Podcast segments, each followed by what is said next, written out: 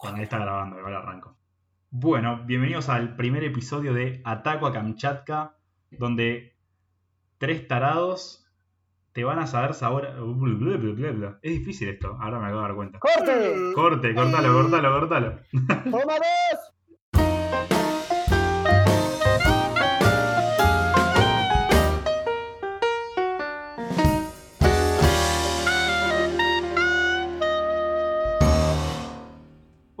Bienvenidos a Ataco a Kamchatka, un lugar donde tres tarados vamos a hacer de cuenta que te interesa lo que te estamos contando.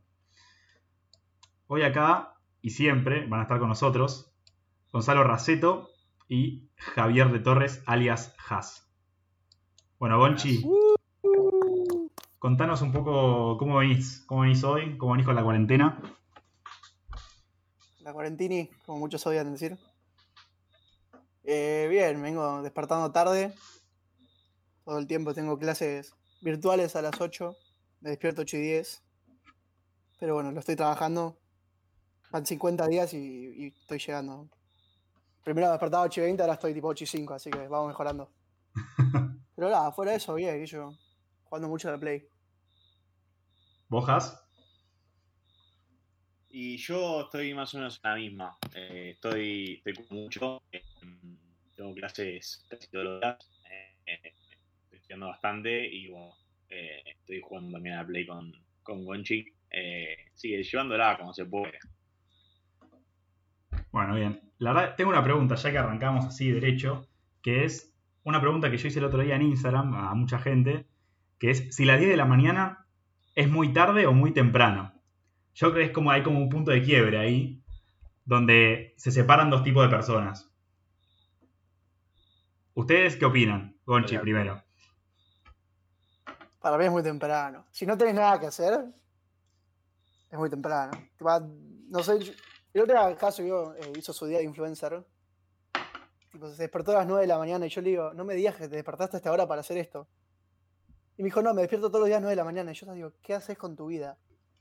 Sé, Eh, ¿Qué yo, hago para mí-? Te lo respondo ahora. Perdón. ¿Qué hago mi vida? Te lo respondo ahora. Eh, tengo mañanas productivas. Yo considero que si te despertabas a las 10 o más tarde, ya la mañana está totalmente perdida. Ya no puedes hacer nada hasta después de comer. Eh, por eso me despierto más temprano. Duermo bien, me despierto solo a las 9, no es que necesito más sueño. Obviamente si salgo y vuelvo a la madrugada no me voy a despertar a las 9 de la mañana ni a palos. Pero para mí 10 es muy tarde.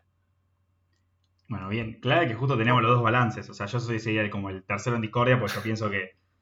O sea, para mí, como dijo Gonchi, si, si no tenés nada que hacer, si te levantás antes de las 10 de la mañana, no sos feliz si no tenés nada que hacer.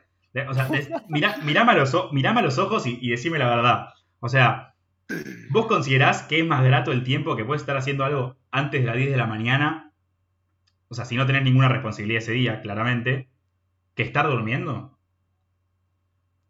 Mira, si tenés que, si tenés que hacer algo a la mañana, algo productivo, más allá de que no tengas clases no tengas que trabajar, si tenés que hacer algo productivo, si te levantás después de las 10 de la mañana, no lo vas a hacer hasta que termines de comer.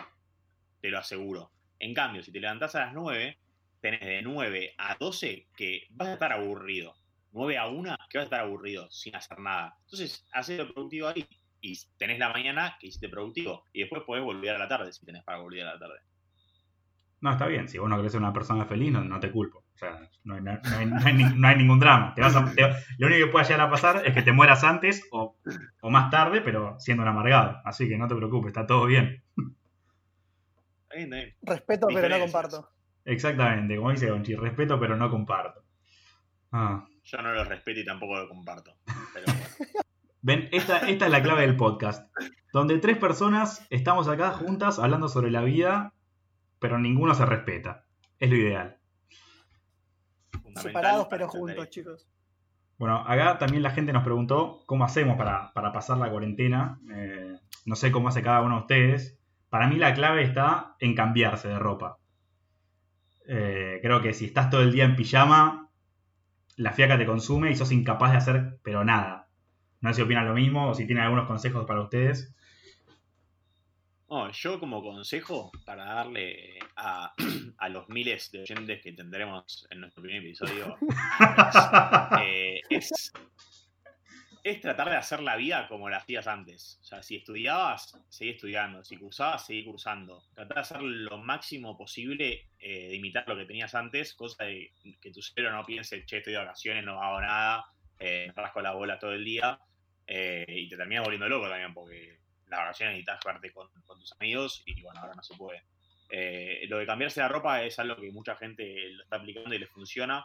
Eh, yo la verdad que ando prácticamente todo el día en jogging y remera, pero, pero si te funciona, dale para adelante. Eh, para mí va, va por ahí. Sí, yo creo que es como dijiste vos, seguir haciendo tu misma vida. Si eras un pajero de mierda como Gonchi, seguís siendo un pajero de mierda ahora. O sea, no cambies. Gracias, Gemor. Nada, ahora en serio, Gonchi, No, contanos. sí, boludo. contanos, Yo contanos tus Yo vivo, todos los días, yo vivo todos los días de jogging, boludo. Desde que, desde que terminó la desde que empezó la cuarentena que, que vivo de jogging. No me pongo un jean hace dos meses. ¿Es el mismo jogging o lo vas cambiando por lo menos? No, no, va, va- va variando, va variando. Va variando y se van lavando. Bueno, pará, vos, vos venís zafando de la pregunta, ¿qué haces en tu cuarentena vos? Ah, ¿qué hago yo en mi cuarentena? Eh, la verdad que me armé un setup donde tengo la computadora y la Play en un rincón. Y la verdad que cuesta moverse de ahí. Ahora estoy empezando a entrenar porque, bueno, terminó, terminó mi periodo de lesión. eh, así que puede ser una lesión entre comillas también, pero, pero dejé- digamos que fue seria. Eh, así que estoy volviendo a entrenar. eh, pero sí, la verdad que mi mayor inconveniente es que no sé cómo se usan las lavarropas de- del complejo de edificios en el que vivo. Entonces tengo una acumulación de ropa que, que es un tanto especial. Eh, pero lo estamos, lo estamos solucionando. Lo estamos solucionando. Ra- lavo mucha ropa a mano. Lo cual a veces me remonto al, al, al año 500 antes de Cristo, donde se lavaban las, las cosas en el arroyo. Así que te- tengo un poco de esas, o sea, de, de esas vistas hacia el pasado. Pero estoy a punto de animarme a tocarle la puerta al vecino y que me enseñe. Así que ese para mí es el, es el próximo paso en mi vida. Pará, pará, se me vino a la mente. Se me vino a la mente los Simpsons, digo, ay, esta grasa no se quita. Y está Juan Cruz ahí refregando. Sí, lo cual es muy irónico porque desde que vivo solo, suelo ser más ordenado en muchas cosas, pero no sé, es como que estoy resistido a aprender a usar el lavarropa. Eh, es, es algo que va, va en contra mío, no sé por qué. Yo, igual me pasa Sí, lo mismo. Yo todavía no sé cómo se usa la ropa de casa y viejos se han ido varias veces de viaje, me, me han explicado detalladamente cómo se usa el lavarropas y pisan la calle y me olvidé. Y me olvidé y, y no lavo la ropa que vuelven. No, a mí esto me fascina porque la gente que está escuchando, ¿qué carajo me pueden decir estos tres inútiles que no saben usar el lavarropa de su casa? sobre una película, sobre fútbol, sobre consejo de la cuarentena. Yo hace, yo hace 20 años que vivo en la misma casa y hace una semana aprendí a usar el lavarropas. Bueno, bien, tenemos un usuario de lavarropa con nosotros, así que no estamos tan mal, ¿eh? Oyentes, oyentes no se preocupen que, que uno de nosotros tres, por lo menos, sabe usar el lavarropa. La única parte que me pierdo es tipo, eh, porque mi vieja compra detergente y suavizante en bidones. Y hay un momento que los bidones no tienen escrito qué es. Entonces ahí es como un tateti de ruleta rusa de, bueno, este es el detergente, este es suavizante. O se lava bien o se lava como el orto. No hay gris. Claro, o sea, Yo todavía hay cosas de las que no entiendo la función. Porque entiendo que vos le pongas jabón, pero. O sea, viste que, bueno, está el suavizante, claramente, que es el víbere, que te, te viene el, el, el rubiecito desnudo, viste, tipo el angelito. Es como que lo, vos lo ves suavecito al nene ahí en la nubecita, entonces decís, me, me va a dejar, me va a dejar suavecita la ropa. Pero a mí todavía me está costando "Chao, entender chao". cómo, cómo un jaboncito liquidito me va a dejar más suave la ropa realmente. No, no sé, me, me vuela- te juro que me vuela la cabeza. Es uno de los misterios de la vida. Viver es el de Chuavechito. Exactamente, el de chovechito. Y dice, te deja la ropa Chuavechita.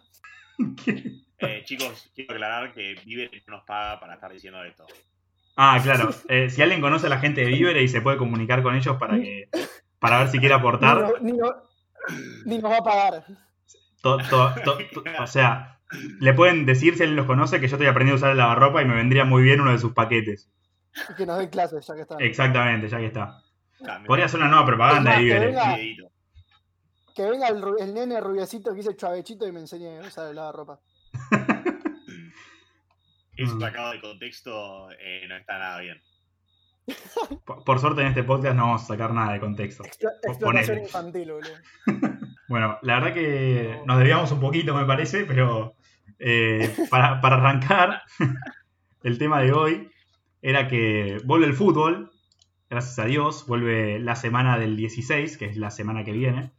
Eh, vuelve únicamente la Bundesliga, eh, porque es el único país que se ve que las cosas se respetan y ya está en una situación lo suficientemente apta para recibir el fútbol de vuelta. Eh, a mi recomendación, hay dos partidos muy interesantes para este fin de semana, que son el sábado 16, Borussia Dortmund Schalke a las 10 y media de la mañana, para la gente que considera que las 10 de la mañana no es muy tarde. y después, Justito, el domingo Justito en mi 17, horario de levantarme. y el domingo 17 de mayo, Unión Berlín contra el Bayern Múnich, el Bayern Múnich de visitante, contra un Unión Berlín que tiene el tercer mejor récord de partidos de local en la Bundesliga, que es sorprendente para ser un equipo que recién ascendió esta temporada. Eh, está en mitad de tabla, manteniéndose bastante firme. Así que esos son los dos partidos que yo recomiendo para este fin de semana. Y ustedes dirán, Juan Cruz, ¿quién carajo sos vos para recomendar un partido de fútbol? Y la respuesta es un chabón que atajó en un equipo de fútbol llamado Guata Fútbol Club. Ahí les dejo todo. Ahí les dejo todo. Me pongo, me pongo de pie para nombrar a Mata Fútbol Club. Seguimos teniendo remeras a la venta de Guata que no se vendieron desde el 2016, así que si alguien quiere una. Ahí está. Si alguien quiere comprar remetas, remeras de, de Guata Fútbol Club, hay a la venta.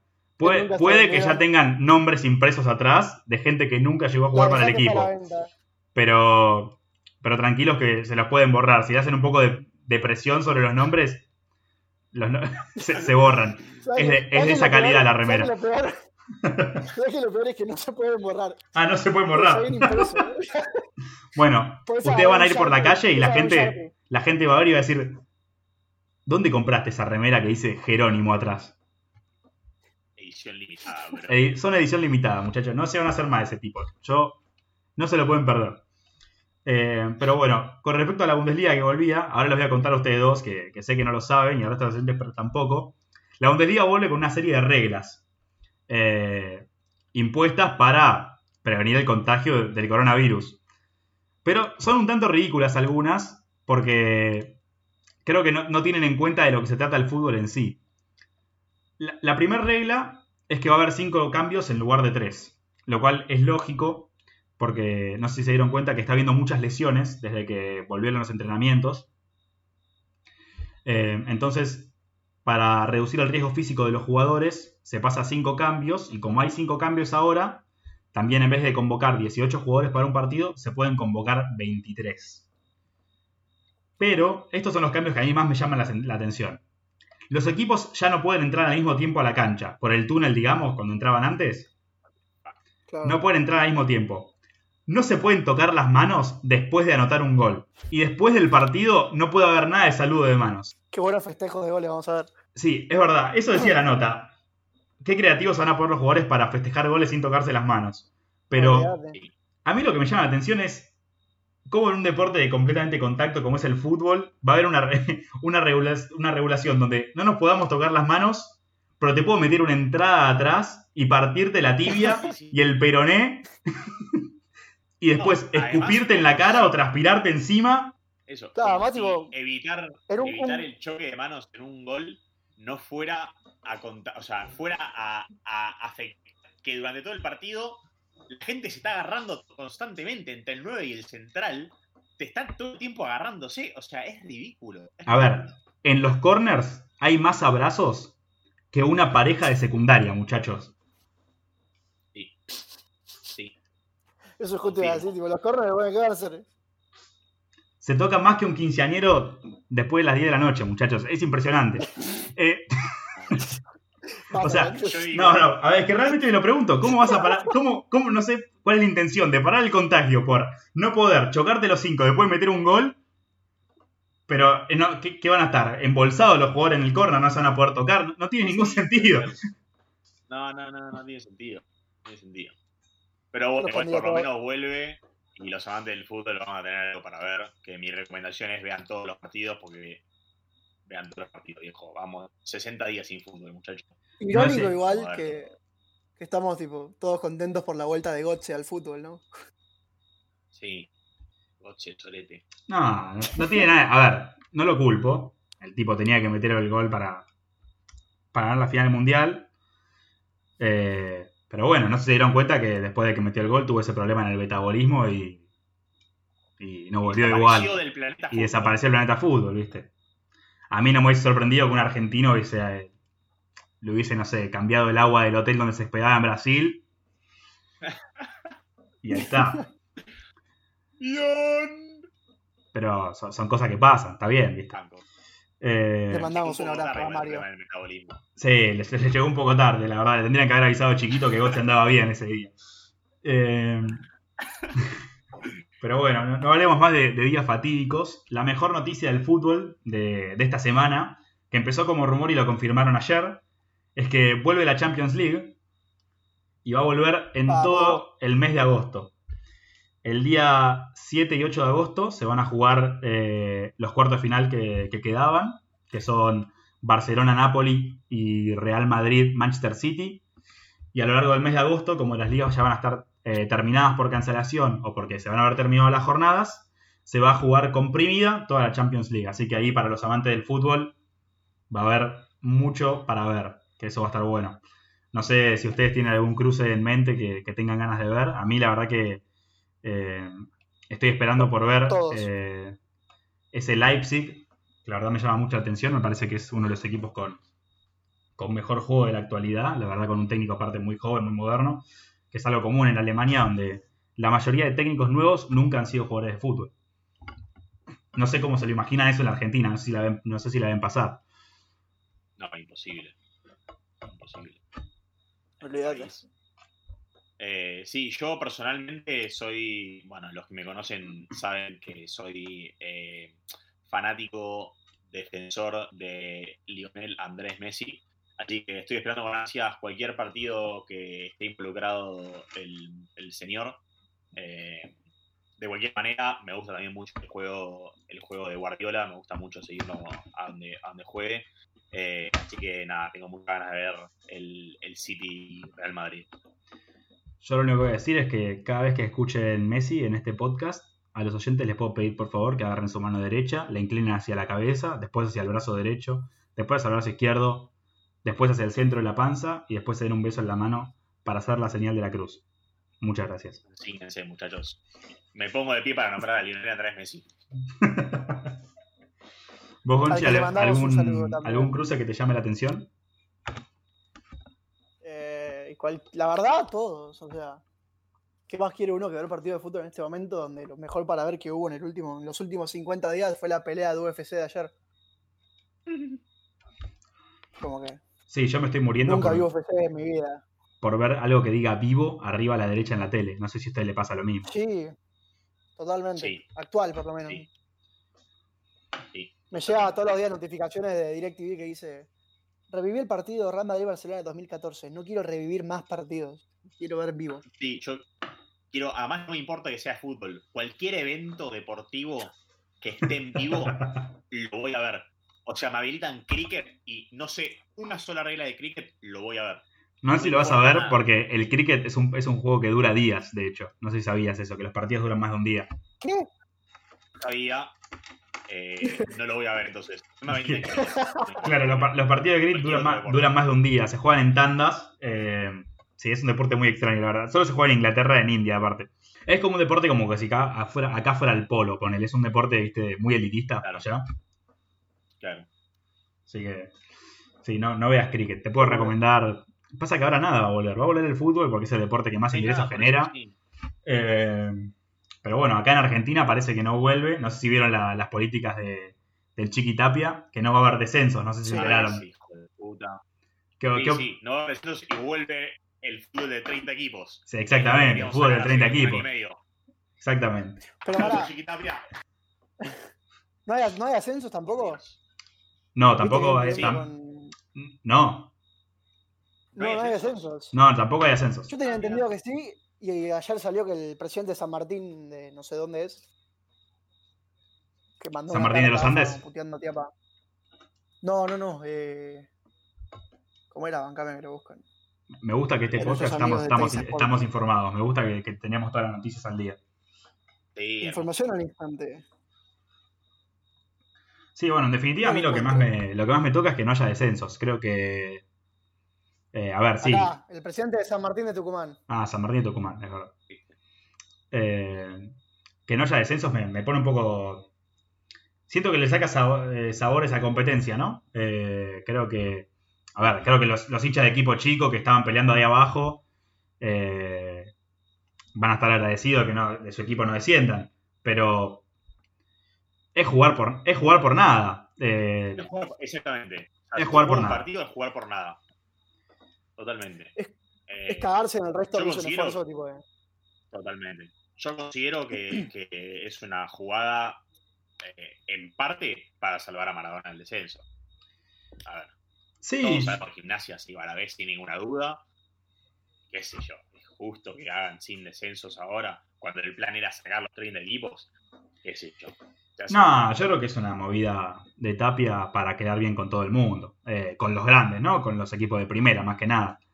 Eh, Sí. es, es la gran Poncio Pilato. Miro, miro para la derecha, me lavo las manos y ya está, ¿viste?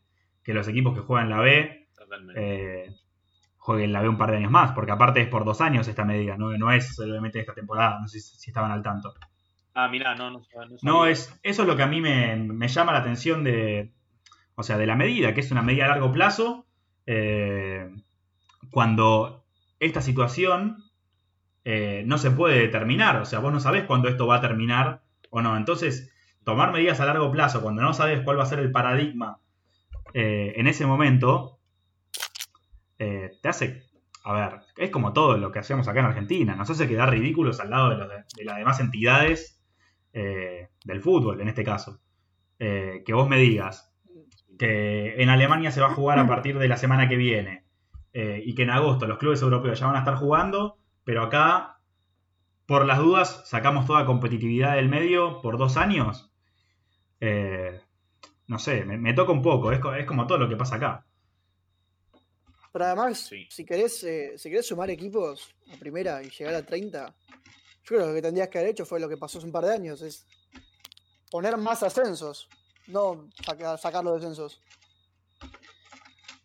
Sí, es complicado el tema. No, no entiendo todavía la, la idea de, de la cantidad de equipos. Eh, obviamente hay un aumento, hay un aumento de dinero claro si hay más equipos en primera, porque esos equipos reparten más derechos televisivos y así sucesivamente, que es donde la plata más se genera.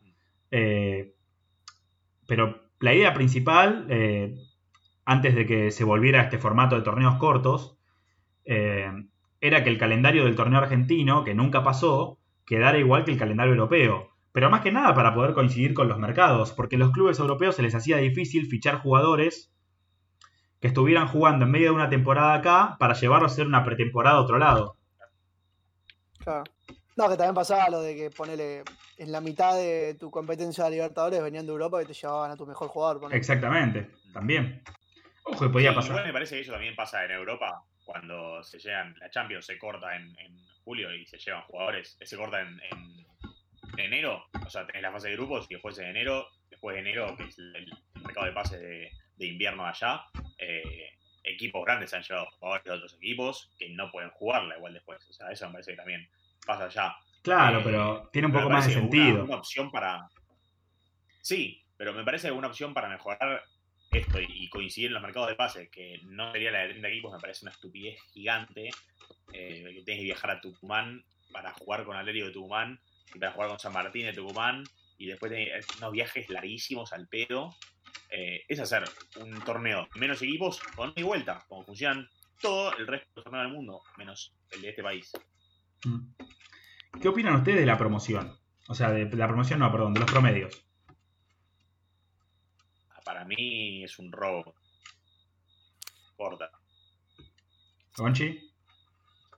Yo estoy de vuelta, tipo, no entiendo por qué no hacemos como todo el resto del mundo, de que los dos peores descienden y listo. O los tres peores, o los cuatro peores, cuantos quieras.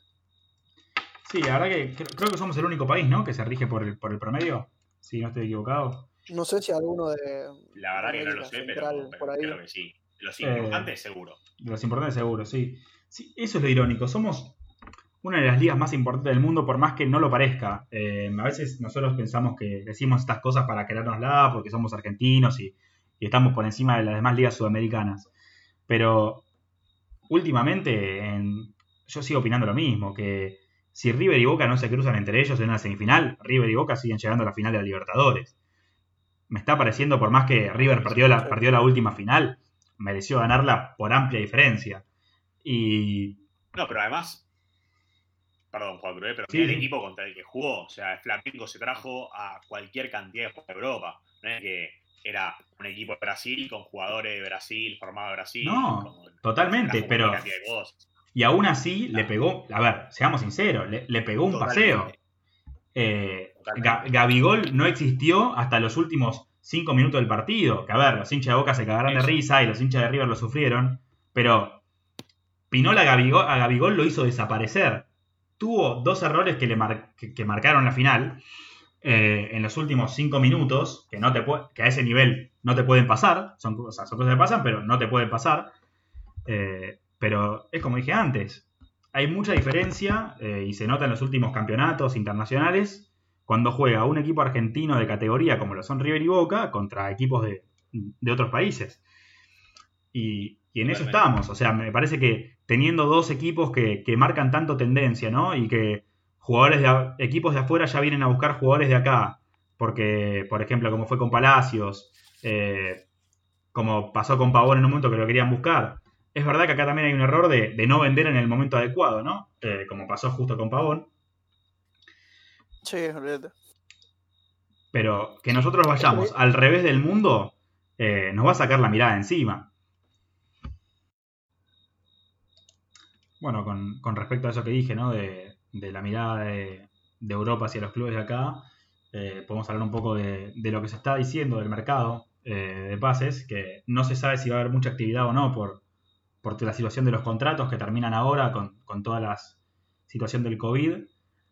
Pero rumores siempre hay y vamos a discutirlos un poco a ver cómo está la situación. Eh, Has, me, me dijiste que tenías rumores sobre fichajes para el cuervo, ¿o no? Tengo, tengo data, sí, no tanto de fichajes, sino de, contratos, renovaciones, vueltas de préstamos, etcétera. Eh, primero y principal, esto es un poco viejo igual, eh, pero bueno, capaz que alguien no lo sabe. El perrito Barrios, Nahuel el perrito Barrios, eh, promesa de San Lorenzo que bueno, se fue diluyendo con los técnicos que no, lo, no, le dieron, no le dieron tiempo de juego. Va a volver, ya que Defensa y Justicia no, no lo va a tener en cuenta. Eh, eso es lo que tengo de, de- uno de lo más nuevo. Y después tengo eh, dos otras cosas que podrían ser, pero bueno, igual está, está lejos porque no están dentro del proyecto de Mariano Soso, que es el nuevo de San Lorenzo, que sería la vuelta de Mercier y de Ortigosa, porque ambos se quieren retirar. Mercier ya está viejo y se quiere retirar y se quiere retirar en San Lorenzo. Eh, y por eso dicen que eh, se ha comunicado él personalmente con un dirigente para, para ver qué se puede hacer si, si se puede retirar en el club. Y por último, eh, se había confirmado hace un tiempo que, que Gonzalo Rodríguez no iba a continuar en el club.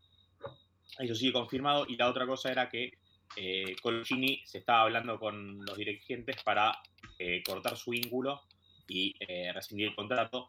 Y parece que ahora se pueda, hay probabilidades de que se quede hasta que termine, hasta que termine su contrato que termina en el 2021.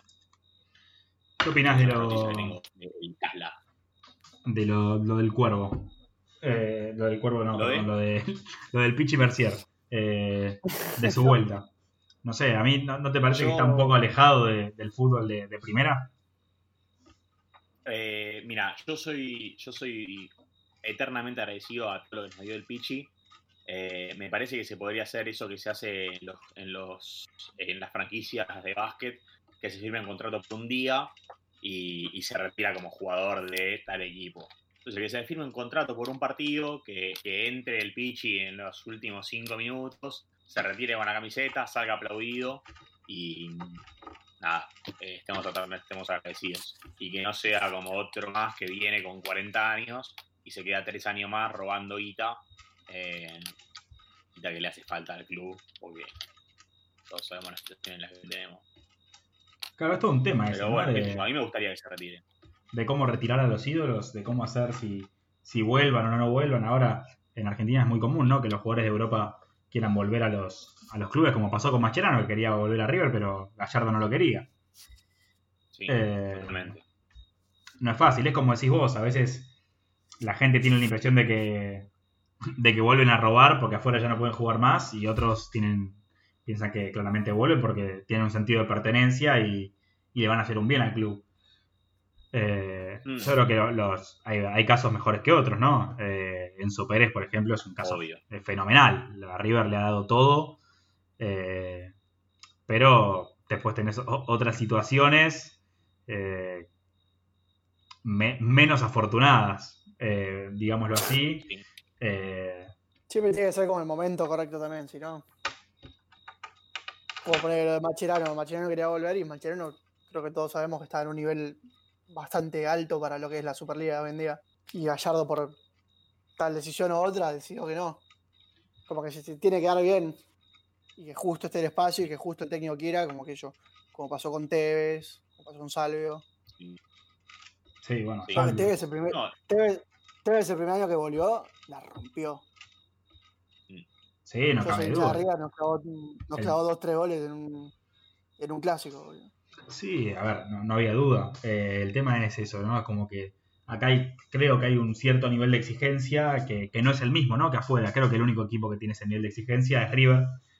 Eh, y se nota, se nota en los partidos, se nota en, en el físico de sus jugadores. Y creo que por eso debe sí, ser sí, que, que Gallardo no quiso que venga Macherano. O sea, Gallar- eh, River es un club donde Gallardo tiene potestad absoluta y, y él va a exigir el máximo de cada jugador. Y no le interesa que tenga títulos atrás, que haya jugado en el Barcelona, que haya ganado la Champions League. Eh, Además, el tema era que justo, justo quiso venir a un nivel, en un momento en el que el nivel de los jugadores de River era altísimo. Porque vos traías a Mancherano, ¿a quién sacás? sí, totalmente. Como que fue un momento, fue un momento que los 11 te salían de memoria todos los partidos. Lo único que cambiaba quizás era la delantera, porque bueno, Borrés, Coco, Prato, Suárez, tenés cuatro para dos posiciones nada más. Sí, totalmente. Bueno, ahora están con el tema operación salida de Prato, ¿no? A ver, a ver cómo se lo sacan de encima. Eh, Los tres igual, tanto Borré, Escoco y, y Prato están viendo qué pasa, porque Borré tiene la cláusula esa de 7 millones del Atlético Madrid, que sería un escándalo. Totalmente, Ah, sí, arriba, se- se- sería un escándalo si, si el Atlético de Madrid ejerce Sería la cláusula. Sería un regalo. Sería un regalo. Eh, no creo que pase, la verdad lo veo bastante distante, dado que el Atlético de Madrid me parece que tiene otros intereses en mente. Eh, No, pero lo, lo que leí es que lo querían vender al Celta, tipo, recomprarlo y venderlo al Celta. sí, no sería una mala opción, creo que supongo que la gente de River debe estar avivándose para hacer lo, hacer lo que puedan con ese contrato. Eh, sé que en el caso de Escoco el interés era el interés de Escoco es retirarse en Newells, eso me parece que no- todo el mundo lo tiene claro. Eh, el tema es la, la además, a salida. Coco, a Coco se le vence el contrato, además. se le vence el contrato. Claro, River no tiene pensado renovar, eh, según lo que tengo entendido. Sí tiene pensado renovar Matías Suárez, eh, que ya hay un acuerdo de palabra. No se pudo firmar por el COVID, pero ya está arreglado. Así que Matías Suárez sí renovaría. Y después, en cuanto al otro grande del fútbol argentino, Boca, como siempre, tiene rumores en el mercado de fichajes, dos nueves mínimo. Me encanta porque es un club que solo compra delanteros y en el siguiente mercado va a comprar más delanteros. Totalmente. Es que, a ver, yo digo que en la vida hay que tener hay que tener algo fijo, el destino claro, ¿viste? Lo que vos querés, apuntar a eso. Y Boca quiere delanteros, loco. No quiere defensores, no quiere mediocampistas. No, Boca quiere delanteros. No importa dónde hayan jugado. Tampoco le salió muy bien igual la super compra de delanteros, porque No, por, por- por eso, por, por eso siguen comprando. Si les hubiese salido bien, no comprarían más. Claro. ¿quiénes fueron los últimos que llegaron? Eh, Soldano y Hurtado. Exactamente, sí. Hurtado, la gran promesa. dos La, hizo la la gran promesa. El Hurtado. Hurtado, Hurtado No tiró una bicicleta. Hurtado tiró, tipo, ese, no sé qué hizo, que la levantó con una pierna, la tiró del taco y lo codearon al piso contra Colón, creo que fue. Sí. Contra Newell's, no Sí. me acuerdo. Y ahí su, no sé, su valor subió 15 veces más, boludo. Sí, salió en Ese fue 4-3-3 lo y Angelici Eso fue lo que hizo. Sí. Pero ¿Te Sí. imaginas a Angelici con Instagram abierto 433 mirando el video? tipo, ah, miralo, juega en gimnasia, che, Fue llámalo. el poder. Así que lo- los nueve que están sonando para Boca eh, son dos nueve que jugaron el fútbol argentino, que estarían de regreso. Uno ex Ceneice, que es Jonathan Caleri, porque Boca dijo que le, Rabona. Buenísimo. Sí, Boca dijo que, dijo que le faltaba un jugador más para hacer Rabona con Buffarini en los entrenamientos, porque Buffarini se sentía solo. Entonces le llamaron, le- le- van a llamar a alguien más para que lo acompañe. Eh, y el otro que suena es Guido Carrillo, eh, el ex pincha, que tuvo un paso en el Mónaco muy desapercibido. Y no sé cómo, desde que escuché que era un crack en estudiantes, ya pasó y tiene 28 años y juega en el Leganés. ¿Tienes 28 ya? Sí, tiene 28. 28 años, Guido Carrillo. Y de- desaparecido del fútbol totalmente. Ojo, ¿eh? Yo tampoco sabía, yo tampoco sabía que Soldano jugaba en Grecia hasta que volvió a Boca. Eh, pero, eh, Pero Carrillo, cuando- Carrillo cuando jugaba en estudiantes era crack. Sí, era muy bueno como jugador. Se fue al Mónaco, se fue al Mónaco de Francia como una, como una promesa que, que parecía interesante. Eh, pero ahí quedó. Como muchos otros, ¿eh? No, no, no es fácil llegar, Como, para sí, nada. como- como Eh, muchísimos otros. La opción que suena más firme, yo sé que Caleri está interesado en volver. eh, la situación de Guido Carrillo es más complicada por el vínculo que tiene con el Leganés. Aparte, el Leganés está complicado en la tabla y no estaría muy interesado en desligarse eh, de sus jugadores en el caso de un posible descenso si se reanuda la Liga Española, que en teoría pareciera que se va a reanudar. Eh, el caso de Caleri es un poco más fácil, dado que sus pasos por el fútbol europeo no ha tenido mucho éxito. Ahora en el español del Barcelona, que también está teniendo un mal paso, en el caso de que llegara a descender, que, es, eh, que en su estado actual lo haría, no vería difícil que vuelva a Boca. No sé ustedes qué opinan, como hinchas de otros clubes, que Boca recupere a Caleri. Para mí, Caleri es un grandísimo jugador. eh, lo ha demostrado en Boca con calidad. Y me parece que, en Europa tuvo mala suerte. eh, capaz que no tiene el nivel para mantenerse en la élite europea, pero, pero me parece que es un gran jugador. Y que, y que Boca, bueno, con, con el técnico que tiene ahora Boca, eh, yo creo que puede llegar a funcionar, a andar bien. Yo como hincha de River no quiero que vuelva Caleri a Boca. Eso dice mucho de Caleri. Eso dice, eso, eso Sí, dice mucho de. Caleri. Bueno, y hablando de nueve, no sé qué, qué opinan eh, sobre los rumores de, de Lautaro Martínez, eh, el próximo fichaje del Barcelona. A mí me encantaría, eh, eh, pero bueno, nada, no sé qué, qué opinan ustedes. Bueno, eh, en mi opinión, creo que cualquier club que te diga que no quiere fichar a Lautaro Martínez, eh, Está cagando, está sí, está mintiendo. La verdad, es un jugador de primera clase.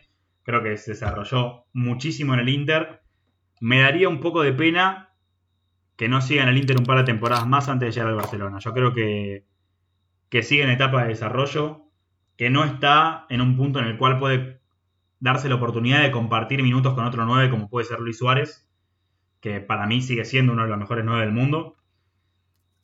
Eh, creo que tener a Lautaro en el banco es un desperdicio de plata, eh, aunque sea por un tiempo. Eh, es verdad que el juego de Barcelona requiere que uno se adapte, no, no es fácil eh, llegar y jugar de primeras, le ha pasado a todos los fichajes que han traído, no es fácil adaptarse.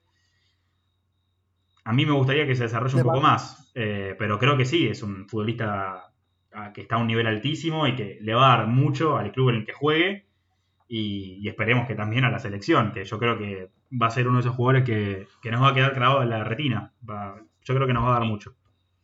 Para mí, no solo sería tipo de desperdiciar plata, sino que sería desperdiciar el momento de Lautaro, porque yo creo que Lautaro, si lo mandás a cualquier otro equipo de Europa, va a ser titular.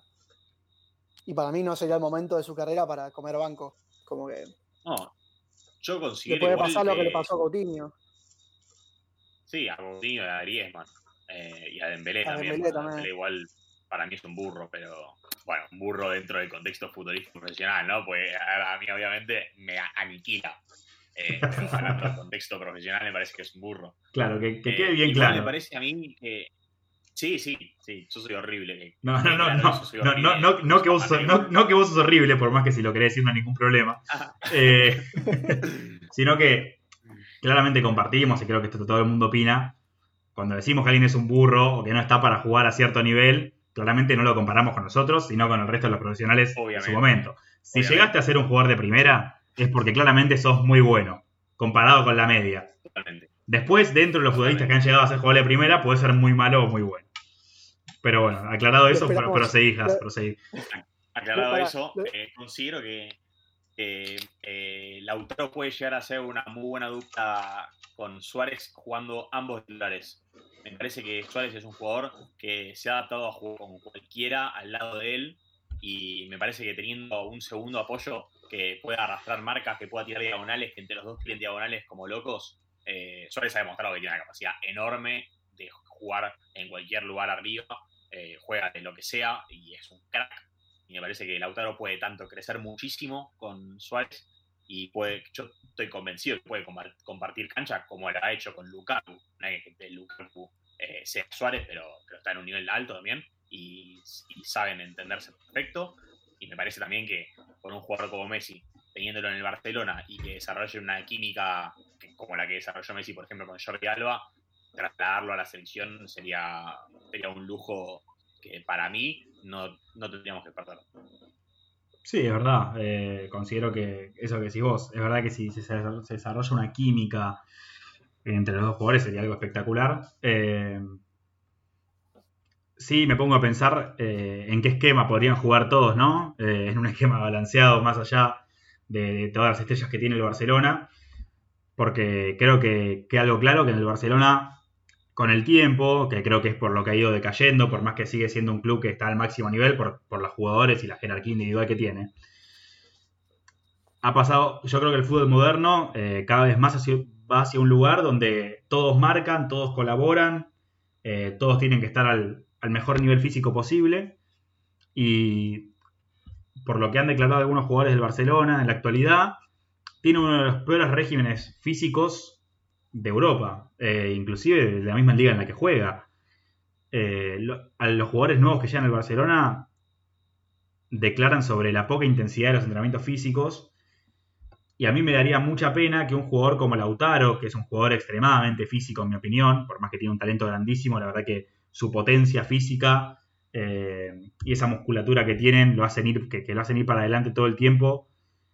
Creo que le, pueden, le podrían aportar, claro, por algo le dicen el toro, eh, podrían aportarle mucho al Barcelona.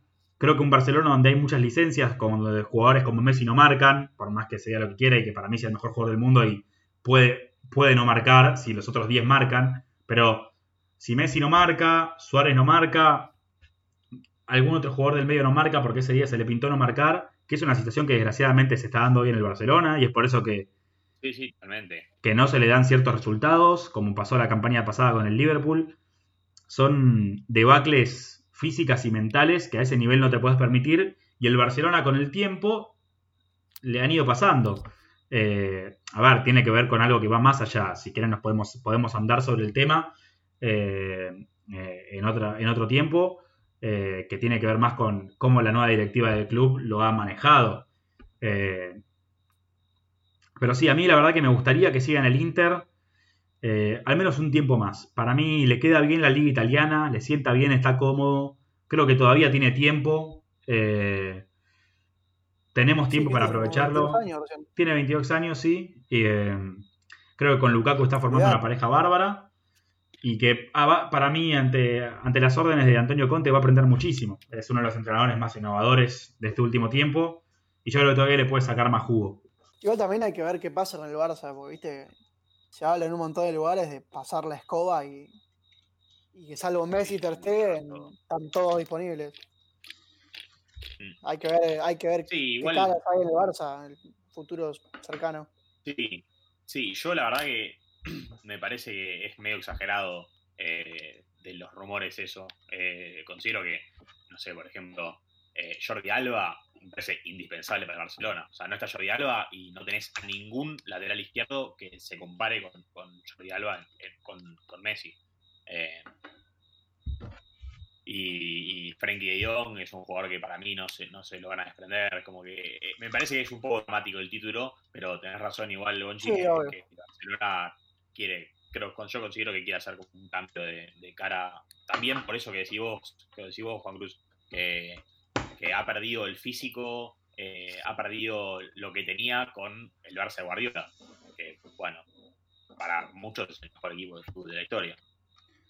Sí, con, con el tiempo fue perdiendo la identidad, ¿no? Que es algo que para mí los clubes nunca tienen que negociar. Eh, creo que el Barcelona ha pasado de, de un fútbol de posición, eh, posición y posesión, no, no son lo mismo, que no se, no se confunda, de un fútbol de posición y posesión con Guardiola a un fútbol donde las posesiones empezaron a ser muy lentas eh, y los demás clubes le empezaron a sacar ventajas. Eh, también se perdió el énfasis en la cantera que tenían.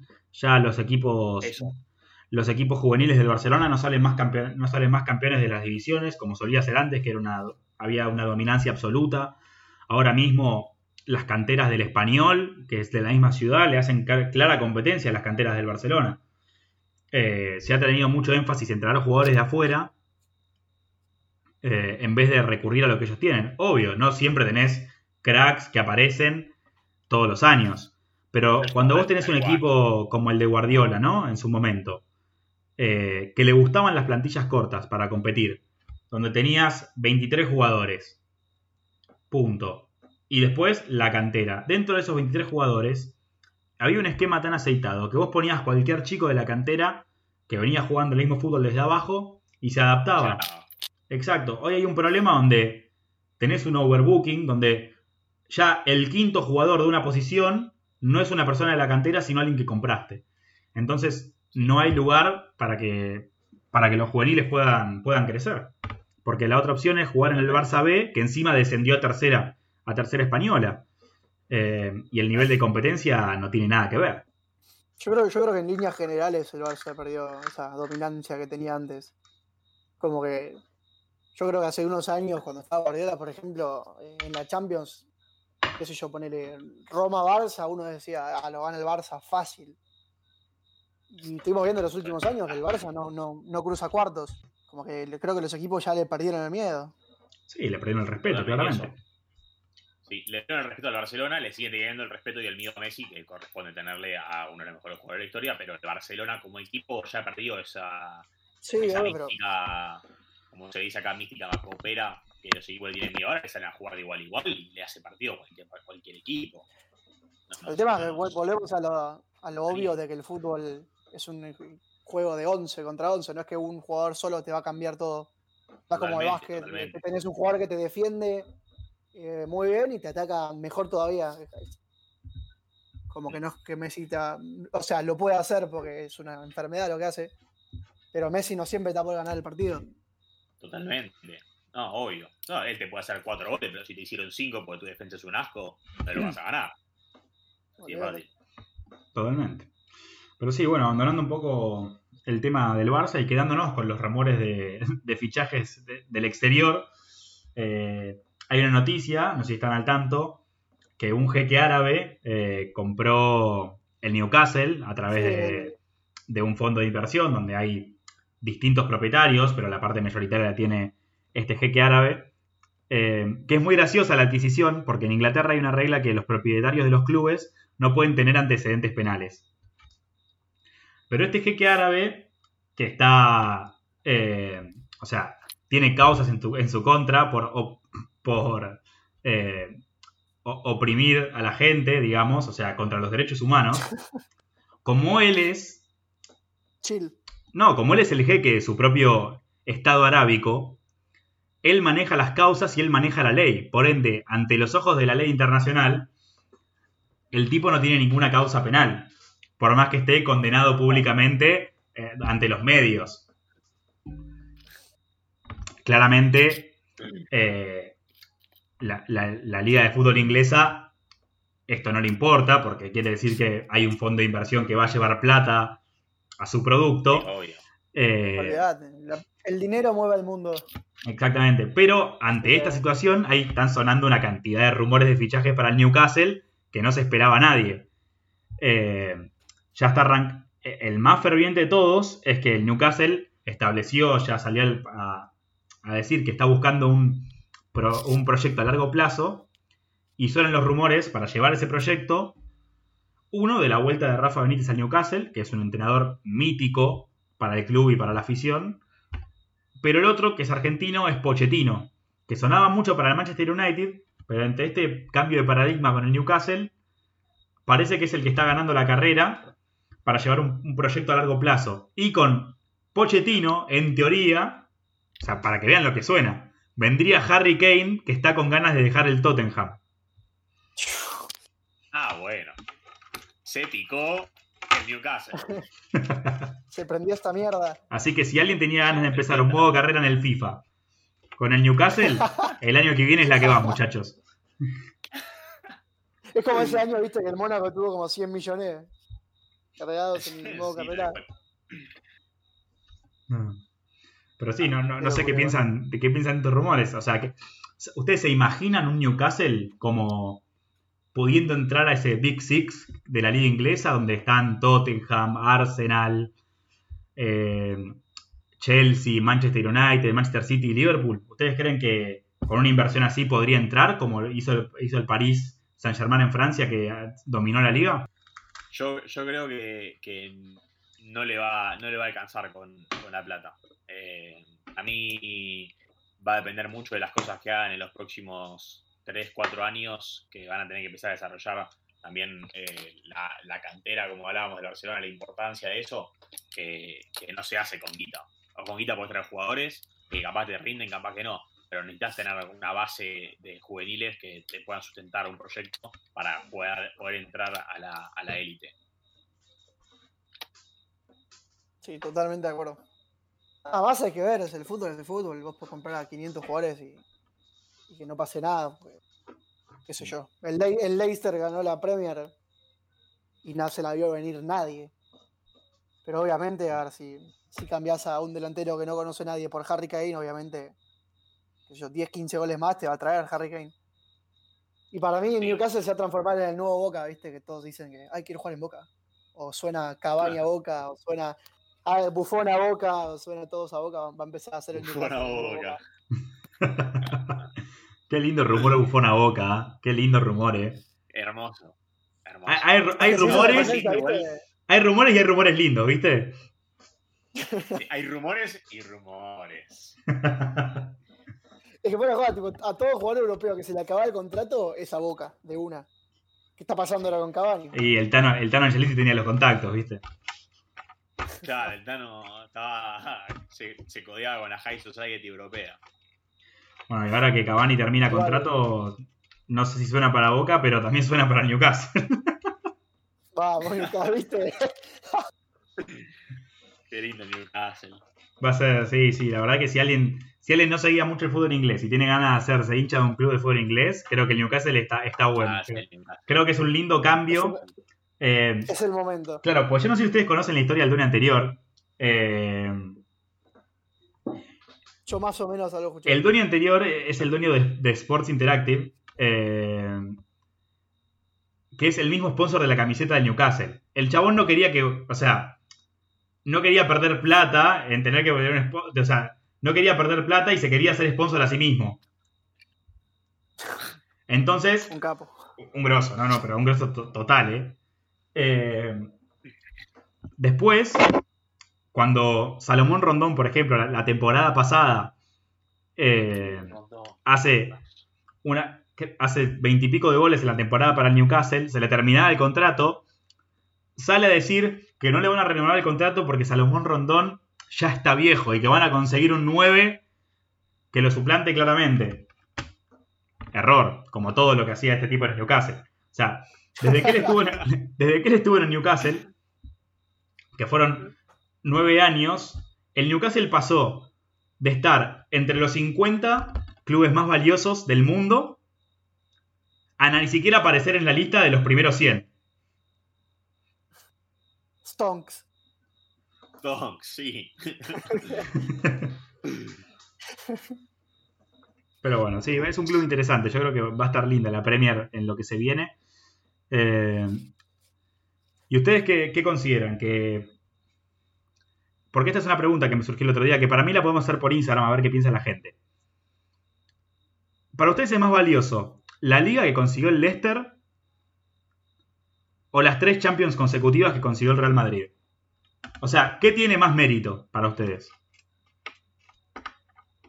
Eh, complicado. Yo considero que es más difícil ganar un torneo que ganar una copa con eliminatorias. Más allá del renombre y la mística que tiene ganar una Champions, me parece ganar un torneo, como es la Premier, además, que es hiper mega competitivo.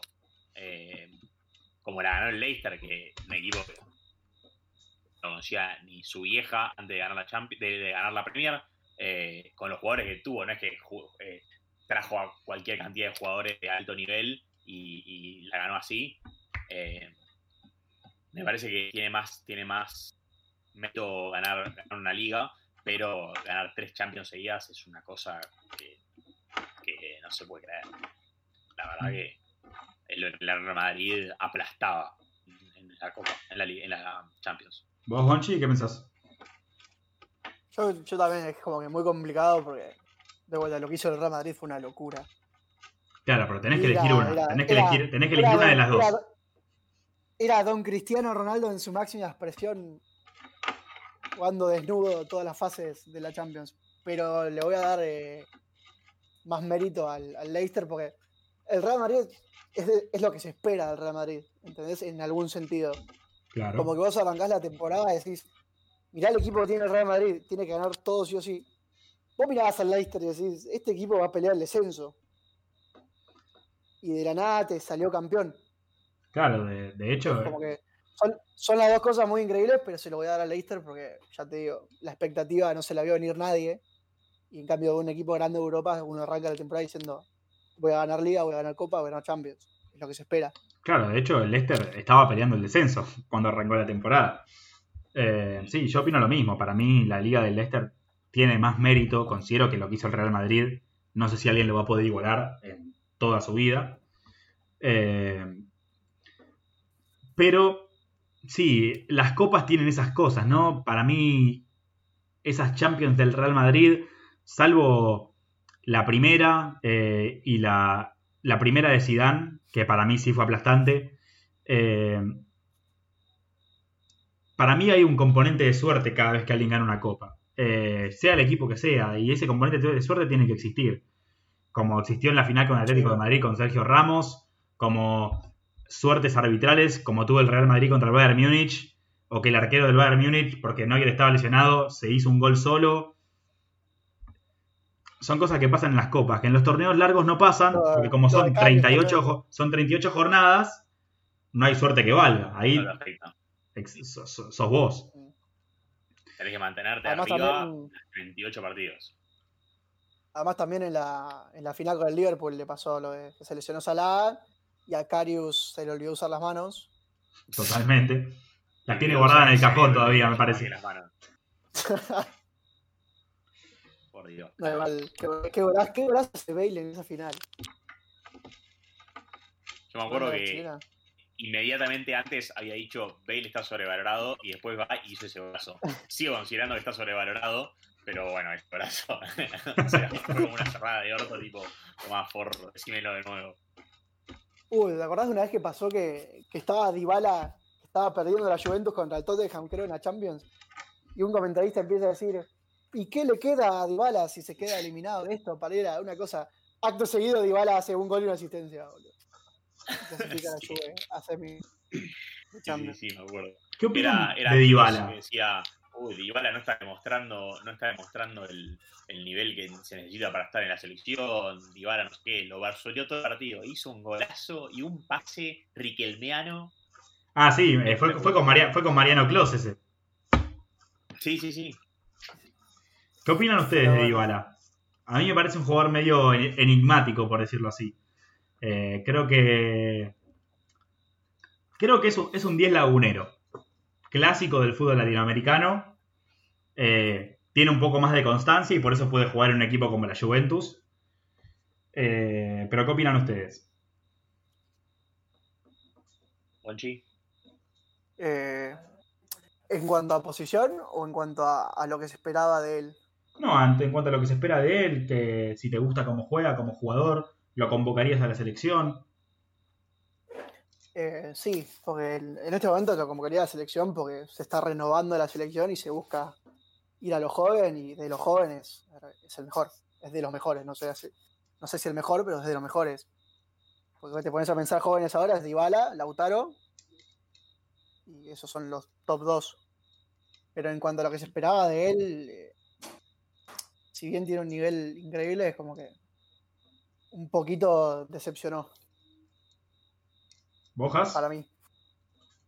Yo voy a citar al enorme periodista, ah, no sé si es periodista, pero bueno, enorme comentarista de fútbol que me parece a mí es eh, Diego Latorre, puntita, que mm, dijo en un programa de Fox Sports Radio que no me lo voy a olvidar nunca, que Dybala es 9. Dybala juega de 9.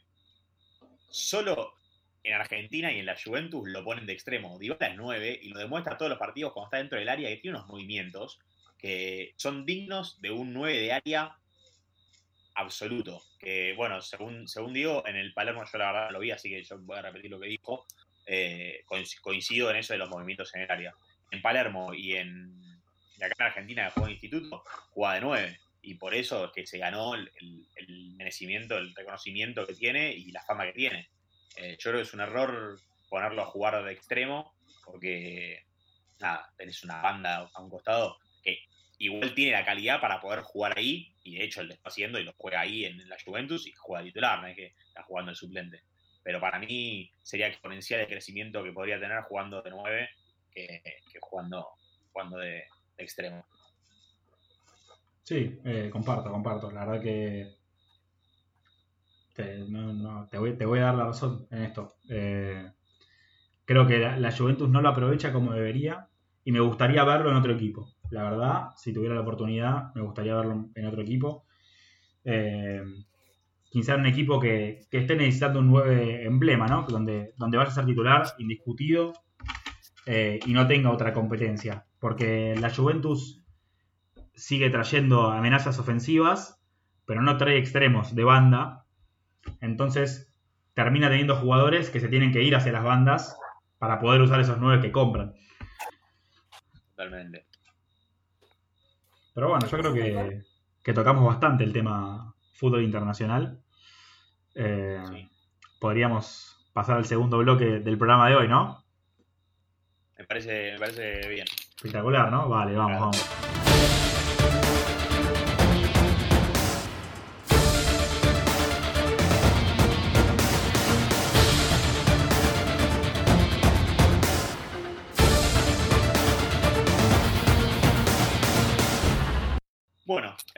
De las partes de nuestro podcast va a tratar sobre cine principalmente. Podremos comentar alguna que otra serie, eh, pero bueno, más que nada va a ser cine porque vamos a darle la posibilidad a los oyentes de que, de que vean la película antes del, del, episodio. Así la pueden pensar con nosotros a medida que nosotros vamos comentándola.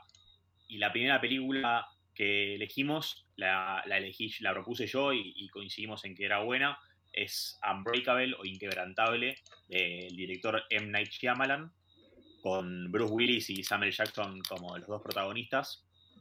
Eh, bueno, una, breve, un breve resumen de qué se trata la película. Bruce Willis está en un accidente de tren en el cual es el único sobreviviente y no solo es el único sobreviviente, sino que no tiene ni un rasguño, no se rompió ningún hueso, no nada. Y Samuel Jackson le plantea que podría llegar a ser un superhéroe. Eh, bueno, ustedes qué les pareció la película. A mí bien. La verdad que es una película que ya había visto y volver a verla fue como refrescante. La verdad que la recomiendo a todo el mundo que le interese un poco el género, el género de superhéroes. Me parece que es algo, es algo diferente dentro del género y más realista, lo cual eh, a la gente que no le gusta mucho que todo sea tan fantasioso y real, eh, puede ser un acercamiento al género mucho más tranquilo. Para ser sinceros, para un resumen más humano, Bruce Willis es un chabón que le dio al danonino fuerte de pendejo, fuerte, mal. Entonces, tiene los huesos al palo. O sea, con, con Actimel lo mismo. Tiene el, el LK6 Defensis a pleno.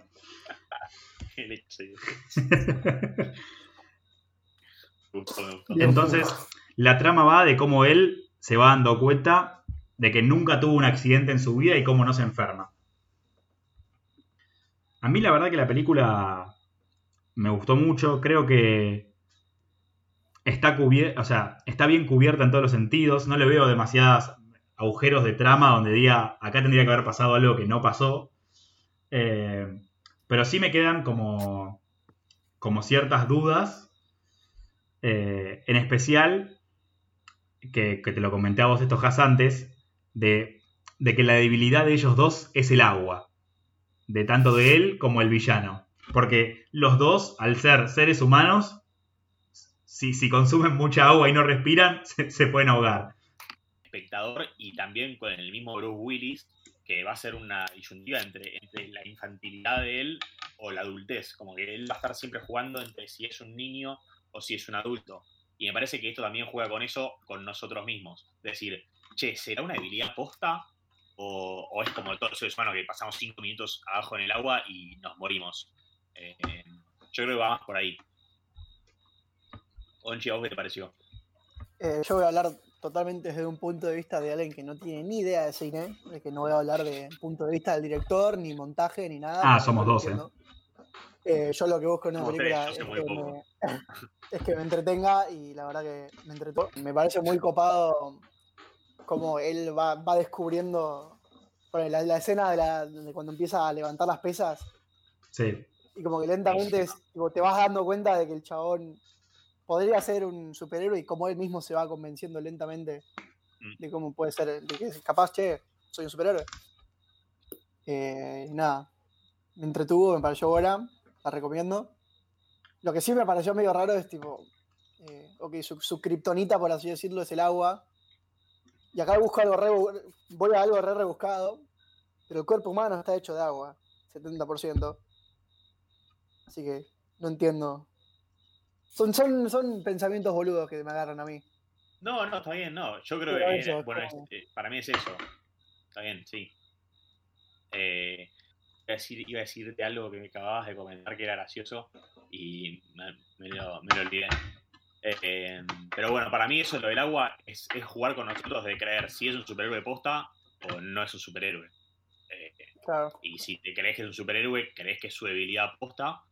Y si no crees que es un superhéroe, decís que es uno más que no sabe nadar, que no aprendió nunca porque tuvo un accidente chico y listo, le pasó cinco minutos bajo el agua y se estuvo muerto. Como si pasaría a cualquier ser humano normal. También lo que decía Juan Cruz es como que es otra mirada al mundo superhéroe, no es tanto tipo Marvel. Te, te tiro todo a la cara, tipo, Sí, le- este le- hace esto, este hace el otro, este hace el otro. Es como que es un superhéroe distinto que lentamente se va dando cuenta de lo que hace. Sí, tiene más un camino al héroe clásico de, de la literatura, eso es lo que yo noté también. Eh, como que se desarrolla mucho más lentamente. Eh, y, y le saca un poco el show de todo lo que, lo que estamos acostumbrados a ver, ¿no? De que un superhéroe tiene que tirar rayos por los brazos, eh, tener el bíceps del tamaño de un camión. No, es, es un superhéroe. Es un el tipo es como un superhéroe casero, ponele. Homemade. Eh, ti- tiene esa es dinámica. de un estadio de fútbol. Exactamente. El de repente se da cuenta que tiene otras capacidades. Eh, una cosa que, que, eh, yo anoté que, que es, muy, es muy interesante porque después en, en Split y en Glass, que son las películas que le siguen de la trilogía esta de Shyamalan, lo, lo vuelve a, a remarcar. Pero esta película es de, es de antes de que salieran todas las películas de Marvel. Eh, cinematográficamente las películas de Marvel son todas una basura. Te pueden gustar o no. Yo voy a, personalmente voy a seguir viendo las. Voy a seguir yendo al cine cuando salgan las nuevas, porque qué sé yo por qué. Es mi cheat meal del cine. Eh, para, mí, para mí son una basura, pero las voy a seguir yendo a ver. Y Shyamalan se adelanta a no solo a estas películas para demostrar que las películas de superhéroes pueden ser buenas, sino a una película de, de Iñárritu, que es Birdman. A mí personalmente no me gusta, pero es una buena película. Que Iñárritu propone que cualquier película de superhéroe es mala. No hay chance de no. Y, y con esto le dice, che, mira, estoy acá. Es una película de superhéroes y es enorme. Enorme. Sí, a ver, la la película a mí me, me- me gustó muchísimo y es como dije, tiene, tiene otro sabor a las películas de superhéroes tradicionales. Eh, considero que todo el mundo tiene que ver esta película, eso para empezar, porque te guste o no, es algo diferente. A mí, yo comparto, a mí Birdman no me gustó, eh, pero tampoco tiene mucho que ver con esta película. Eh, me gusta que esta película tiene, tiene cosas ordinarias, ¿no? De, gente común. Eh, y, cosas que para mí te puedes empezar a dar cuenta de que de cómo se fue desarrollando la vida del principal, de Bruce Willis, y por qué terminó como terminó. El tipo en un momento tiene un accidente con la mujer y él sabía que su mujer no iba a estar con él si él seguía jugando al fútbol americano. Entonces, ¿qué hizo el chabón? Pretendió estar lesionado para no tener que jugar más al fútbol para poder así estar con su mujer. No, chicos. Si alguien está escuchando esto y pensaba dejar algo por alguna persona en este planeta, jamás dejen nada por otros. Al menos que lo que hagan sea absurdamente ridículo, sin sentido, ineficiente, que sea un poco extraño. A menos que tengan un fetiche con, no sé, zapatos de mujer o una cosa así medio extraña, que tengan 70 cajones de zapatos de mujer en su cuarto, esas cosas sí déjenlas. Pero jamás dejen un deporte por- porque alguien te dice que no te va a amar porque jugás ese deporte. Si sos un chabón que juega al rugby tenés una novia y te dice, yo no puedo estar con vos porque el deporte que jugás es muy violento, metele un tacle. Metele un tacle, si te dice lo mismo del fútbol, si te dice lo mismo del fútbol, le metes un tijeretazo de atrás, le partís la tibia del peroné. O sea, Encima, además terminan separados ellos dos en la película. Es como que te sacrificaste el pedo. No, no. no, no terminan separados. Gonchi, ¿viste, ¿viste la misma película que nosotros? Bueno, perdón. Pero al principio están separados. No, Sí, están separados por, por esa amargura. Sí, eso es una cosa que quiero comentar, que nosotros cuando, cuando los vemos, la presentación de, de ellos dos juntos es cuando él está saliendo de la, de la sala de guardia y eh, los está esperando el hijo y la mujer. Y vemos cómo en realidad los que lo mantienen, los que los están manteniendo juntos en este momento es el hijo. Y esto se va a repetir más adelante en una, en una escena que yo subí una foto a mi historia de Instagram de la toma esa, que está el chico jugando con un superhéroe que, eh, o casualidad, el superhéroe es el mismo que está en el cómic que le regala la madre de Glass a Glass al principio. Eh, Shyamalan piensa en todo, en la puesta escena, piensa en todo. Bueno, está el chico en un primer plano jugando con eso y de fondo tienen al padre y a la madre, uno a cada costado. ¿Y qué significa eso el chico en el medio? El chico en el medio significa que es lo que los mantiene unidos y es lo que los va a hacer que vuelvan a intentarlo.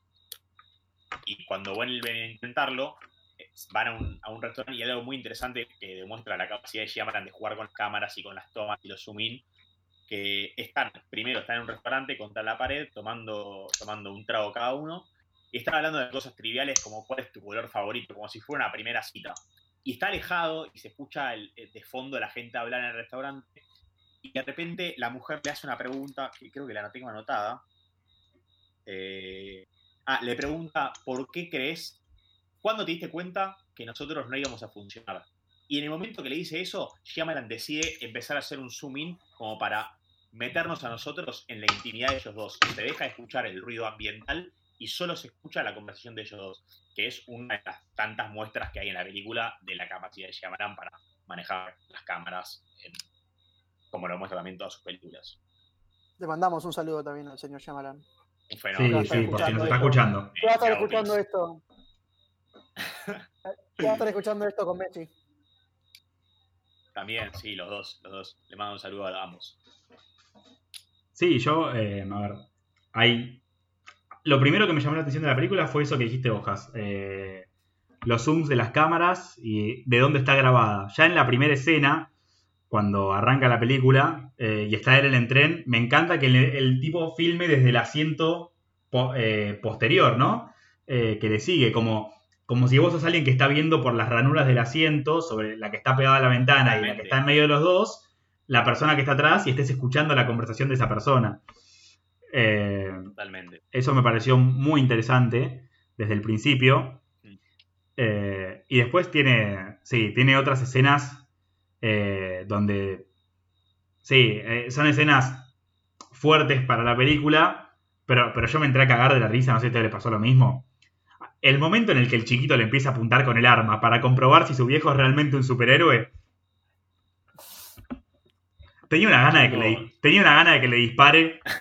Tenía una gana de que le dispare y, le- y- y Bruce Willis le diga: Yo era un superhéroe, pero ahora soy un colador, papá. Tenés, tenés ganas que dispare porque, porque ni vos sabés si es verdad o no que es un superhéroe o si es un tipo normal.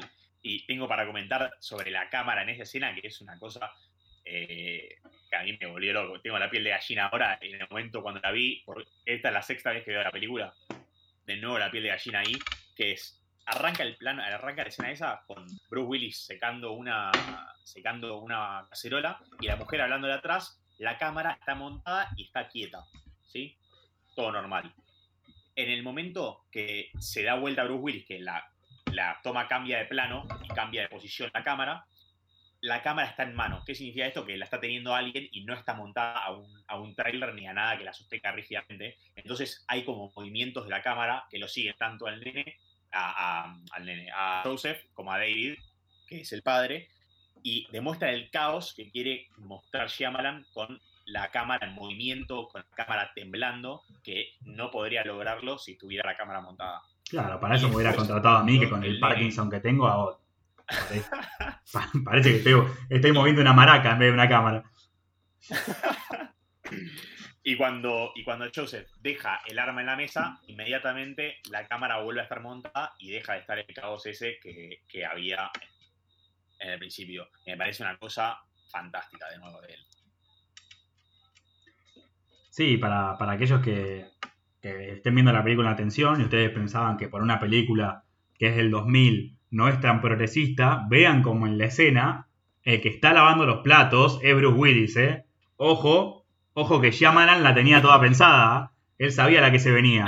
Entonces dijo, no, no, no, ni en pedo, esta película la gente se va a dar cuenta que es buena por ahí, por el 2020, en la época de la pandemia. Vamos a hacerla, progre- vamos a hacerla progresista. Bruce Willis, ponete a lavar los platos. Boom. De, de. Si se dan cuenta, también el equipo de guardia de seguridad de Bruce Willis es todo verde. Ojo, ojo, ojo con, con los detallitos. Está presente en todo. Aborto legal, era seguro y gratuito. Exactamente. Medio habría que decirlo. Bueno, hay un montón de cosas que me gustaría, comentar, pero me puedo pasar tres horas hablando de esto y capaz que no está tan bueno. Eh, así que quiero comentar otra cosa de, de decisión de dirección de él, comparándolo con una película que salió este año que muchos han visto, eh, me incluyo a mí, a mí me pareció bastante mala, que es. eh, ay, ¿cómo se llama? La de Ari Aster. Eh, Summer, para. Que pasa que esto va a salir y va a quedar horrible. Eh, No te preocupes, pero es el primer episodio, todo puede salir horrible. es, el, es el mismo de Midsommar. Midsommar. Que en las- cuando están llegando a Suecia, creo que van, las- hay un plano que, que da vuelta la cámara y está la cámara da vuelta como por tres minutos. y, y es como, eso es pensar que el, que el, que el observante, que, que el, el público es idiota.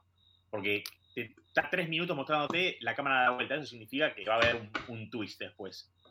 Y lo que hace Shyamalan en esto, para decirte que va a haber un twist después, eh, sí, esto va a haber spoilers, obviamente. Estamos hablando de una película que es del 2000, muchachos. No estamos hablando de una película de 6 o 3 días. Si no la vieron, lo lamento.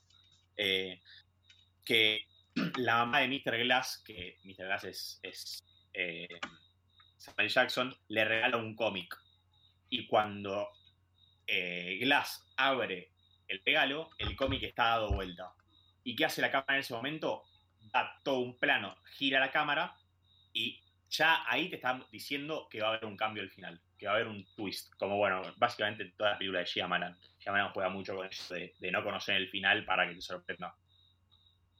Pero bueno, la verdad que es un enorme editor. A mí, yo soy soldado defensor de Shyamalan de todas sus películas. Sí, eh, ¿tenés alguna...? O sea, claramente les recomendamos, porque en los siguientes episodios seguramente lo que hagamos sea continuar la saga de Shyamalan eh, con fragmentado en castellano, porque vamos a ir el en castellano para que la gente los entienda, y con, no sé cuál es el título en castellano de Glass, que es la tercera. No creo que sea vidrio, sinceramente, así que No, no, para mí es Glass porque es Glass como el personaje. Listo. Entonces, Glass, que es la tercera, les recomiendo que las vean. Si no vieron esta, que es la primera, que es Unbreakable o El Protegido, eh, vayan a verla. Eh, ya les spoileamos toda la película, pero no importa, sigue siendo un peliculón igual. Yo no la había visto hace un montón de tiempo y la verdad que fue, fue refrescante volver a verla. Eh, y nada, de esta película vamos a empezar a, a contestar un par de, de preguntas que nos hizo la gente que no tienen nada que ver con nada. Pero nos pareció divertido porque ya que se tomaron el tiempo de preguntarnos a nosotros, nos vamos a tomar el tiempo nosotros de contestarles a ustedes. Bueno, vamos a arrancar con una divertida. ¿La fidelidad o la infidelidad? ¿Perdonamos la infidelidad? ¿Ustedes qué dicen? ¿Se perdona o no se perdona? Yo, personal- yo personalmente no. ¿Por qué? Pero explayate, No, tiralo, y- tiralo todo. Claro. No, y no hay, no hay excusa, o sea. eh, me puse en pedo, no se excusa. eh, no sé cómo explayarme más, pero para mí no. O sea, si estás de novio y tu novia chapa a otro, es como que no. Después, si, si estás tipo en una relación distinta, ahí ya no sé. Pero yo, yo personalmente no. ¿Bojas?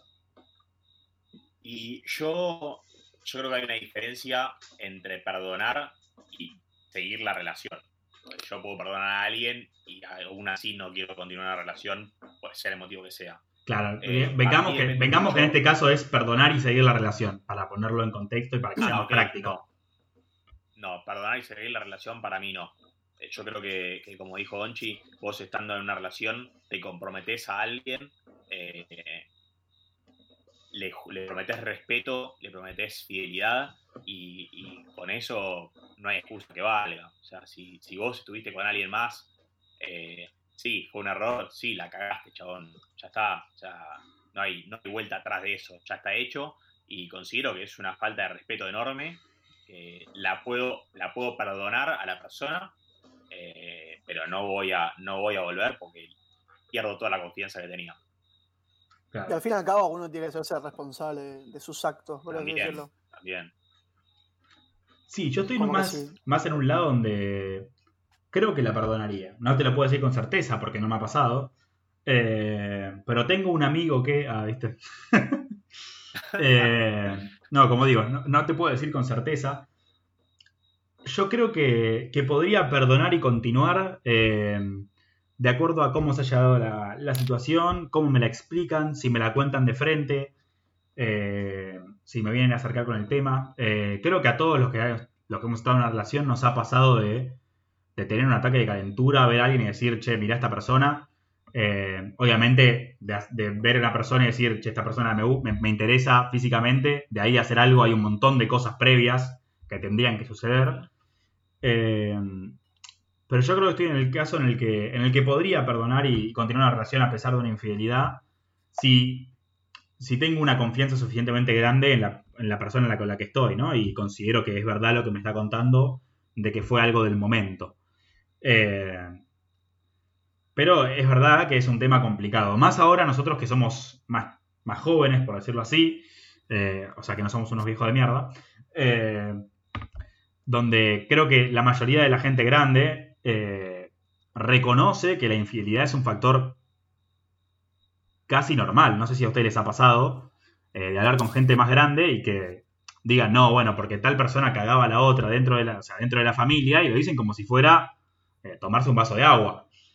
Eh, que creo que también va de la mano con que sus relaciones son más duraderas y al perdurar tanto en el tiempo hay más lugar para mandarse cagadas. Eh, Y pasa por ahí también. sí.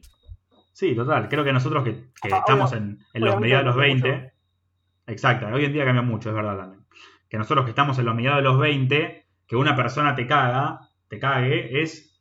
te tira abajo el mundo que tenés creado dentro de tu cabeza de lo que es tu relación. Entonces te es más difícil seguir, ¿no? Eh, pero bueno, es, es, es como digo, es un tema difícil. eh, hay que ponerse los zapatos de, de estar en ese lugar, que la verdad no debe ser para nada fácil. Si a alguien le, si alguien le pasó, eh, nos puede escribir por, por el Instagram si nos quiere contar su experiencia. Obviamente la compartiremos sin poner el nombre. Eh, Hacemos un consultorio de parejas. hacemos un consultorio, exactamente. mucho, Yo acá- En algún momento me voy, a, recibir de psicólogo, así que no sabemos cuándo, pero en algún momento me voy a recibir. Así que ahí pues los interesados me, me pueden consultar y yo los voy a aconsejar sin ningún problema. Bueno, vamos a pasar a otra pregunta que tenemos por acá. A ver, a ver. Nos preguntaban. Uy, las preguntas están muy lejos. Ah, acá está. Nos preguntan por las supersticiones o las cábalas. ¿Consideran que existen las supersticiones o las cábalas? Más que nada, quedémonos con las cábalas, ¿no? Ya que estamos, que lo nuestro es medio deportivo. ¿Consideran que las cábalas existen? El quiricocho, Sí. eh, los cuernitos. Yo ¿Ustedes creo que consideran cada que, uno sí? tiene su. Yo creo que cada uno tiene su locura. Y, y a ver, lo que para mí puede parecer una boludez que hace el otro, para el otro, no sé, es, es un ritual sagrado, ¿entendés? Como que. Qué sé yo, por algo lo hace y por algo él dice, si no hago esto, me mato, qué sé yo. Pero de vuelta, de vuelta con el tema anterior, es como que depende mucho de cada uno. Sí, sí, estoy de acuerdo. Eh, para mí, para mí existen. El que dice que no existe es un tarado. Eh, la verdad es esa. Yo, yo considero que, que todo lo que haces va a, a modificar algo y también, qué sé yo, capaz que es algo psicológico. Estoy hablando desde la absoluta ignorancia de la psicología humana, absoluta. Eh, pero para mí, si, si haces cosas repetidas, por ejemplo, estudiar, ¿cómo, se, ¿cómo estudias? Leyendo y repitiendo y repitiendo y repitiendo si vos repetís lo mismo, vas a tener como, qué sé yo, un, un algo más, un empujecito más que, que psicológico, capaz, como un eh, algo que te guste Sí, la obvio. memoria y, y eso hablando para rendir. Yo, yo soy muy tabulero para rendir, eh, pero para, para ver partidos de fútbol, si no estoy viéndolo de mi silla roja en mi cuarto, San Lorenzo no. Eso está chequeado. Ah, pero es algo muy. Es, como- es algo, como vos decías, es algo muy psicológico. pues, Que yo haga un cuernito no va a hacer que un jugador haga un penal. No sabemos. Entonces, como que muy. claro, capaz, capaz Sí. están haciendo una cábala en este momento. Caleri hizo cuernitos en el penal de Boca contra River en el partido ese estuvo todo llovido y lo erró. qué sé yo. Para mí verdad. eso tuvo que ver. Bueno, para ir, para ir cerrando, si les parece, ¿qué, qué, qué opinan si, si terminamos cada uno proponiendo para nuestros oyentes algún juego que, que puedan jugar esta cuarentena, ya sea en computadora, en Play o lo que fuera? Eh, algo que recomienden, algo así novedoso, del momento, que esté interesante. A ver, Gonchi, empezamos, dale. Bueno, yo estoy a full con Haas. eh, estamos a full con el Call of Duty Warzone. Que está para PlayStation y creo que también está para Xbox y para, y para computadora. Y es totalmente gratis. Así que métanse al Call of Duty, agréguennos. Sí, Y mándenos le damos. DM y le mandamos nuestros, nuestros usuarios. Eh, yo personalmente voy a recomendar un juego para el celular, así lo pueden descargar todos. Eh, seguir una mega actualización mañana. Lunes, esto estamos hablando un domingo, para si queda fuera de contexto y lo están escuchando dentro de un año cuando seamos hiper famosos. Eh, esto estaba pasando un domingo de mayo en el medio de cuarentena. El lunes va a haber una actualización gigante del juego Brawl Stars, B larga R A WL Stars eh, de Supercell, que es una empresa que hace juegos bastante interesantes para el celular. Eh, nada, es divertido, es muy fácil de aprender a jugar y qué sé yo, les puede gustar. Yo creo que, que les puede gustar. Bueno, yo por último voy a recomendar dos. Que este seguramente ya lo saben todos, pero en esta época de cuarentena, con todo el tema de que estábamos todos por Zoom, por más que yo recomiendo un millón de plataformas que no son Zoom, como Discord o Google Meet, porque Zoom te hace pagar para tener una, una reunión de más de 40 minutos y seamos sinceros, nadie le quiere pagar a Zoom. Eh, Nadie quiere pagar nada, menos un. Exactamente, nadie quiere pagar nada menos querer pagar Zoom. Eh, recomiendo para jugar con, con sus amigos, si están en algún tipo de reunión así, pueden jugar al 1 online o al, o al Pictionary, que me parecen dos golazos para jugar con amigos, se pueden cagar de risa. Y después, para mí, este es el juego que yo redescubrí en esta cuarentena, por más que siempre fui un, eh, un gran fan del FIFA. Creo que el modo de clubes pro del FIFA, que no lo conocía, lo recomiendo altamente para jugar con amigos. Pero así también por videollamada. Estar por videollamada y estar jugando el juego al mismo tiempo. Porque el hecho de que vos puedas manejar un solo jugador y el resto de tus amigos maneje también cada uno un solo jugador, es como estar en un equipo en la vida real. Yo te digo que para estos momentos de cuarentena va como piña. Así que altamente recomendado. Eh, así que bueno, espero que hayan disfrutado el primer episodio de Ataco a Kamchatka. Para las que no sepan por qué el título, pónganse a jugar al TEG. Se los pido por Dios. Es un pedazo de juego de, de mesa. Así que, y no sean ignorantes, eso es lo más importante. No sean ignorantes, estén abiertos a nuevos conocimientos y a todo Eso. lo que le digamos en este podcast, porque es conocimiento crucial para su vida. Eh, no van a poder dormir bien si no escuchan esto. Sí, y sí. permitime recomendarles una, una película a los muchachos que estén escuchando esto y a las Sí, muchachas que adelante. estén escuchando esto. Está en Netflix porque veo que esta, esta generación es remil pajera para buscar cosas en internet que no estén al fácil alcance como Netflix. Eh, bueno, esta película es una película coreana que es muy interesante, que se llama Burning. Perdón por mi burdo inglés, pero para que lo entiendan, Burning. eh, nada, se las recomiendo. Está en Netflix y es una enorme película. Bueno. Bueno, ya que entonces, estamos recomendando series, vamos a recomendar The Last Dance, que es el documental de Jordan, que también está en Netflix. Nada, si les interesa el básquet, les interesa Jordan, está ahí. Fácil de encontrar, como dijo Gas. Y nada, está muy bueno. sí, yo creo que no solo para los que les interesa el básquet. Mirá que yo soy cero de básquet y me puse a ver la serie y me pareció un genial documental sobre deportes y tiene mucho también de psicología para la gente que le interesa, sobre cómo actúan los atletas bajo presión, muy interesante.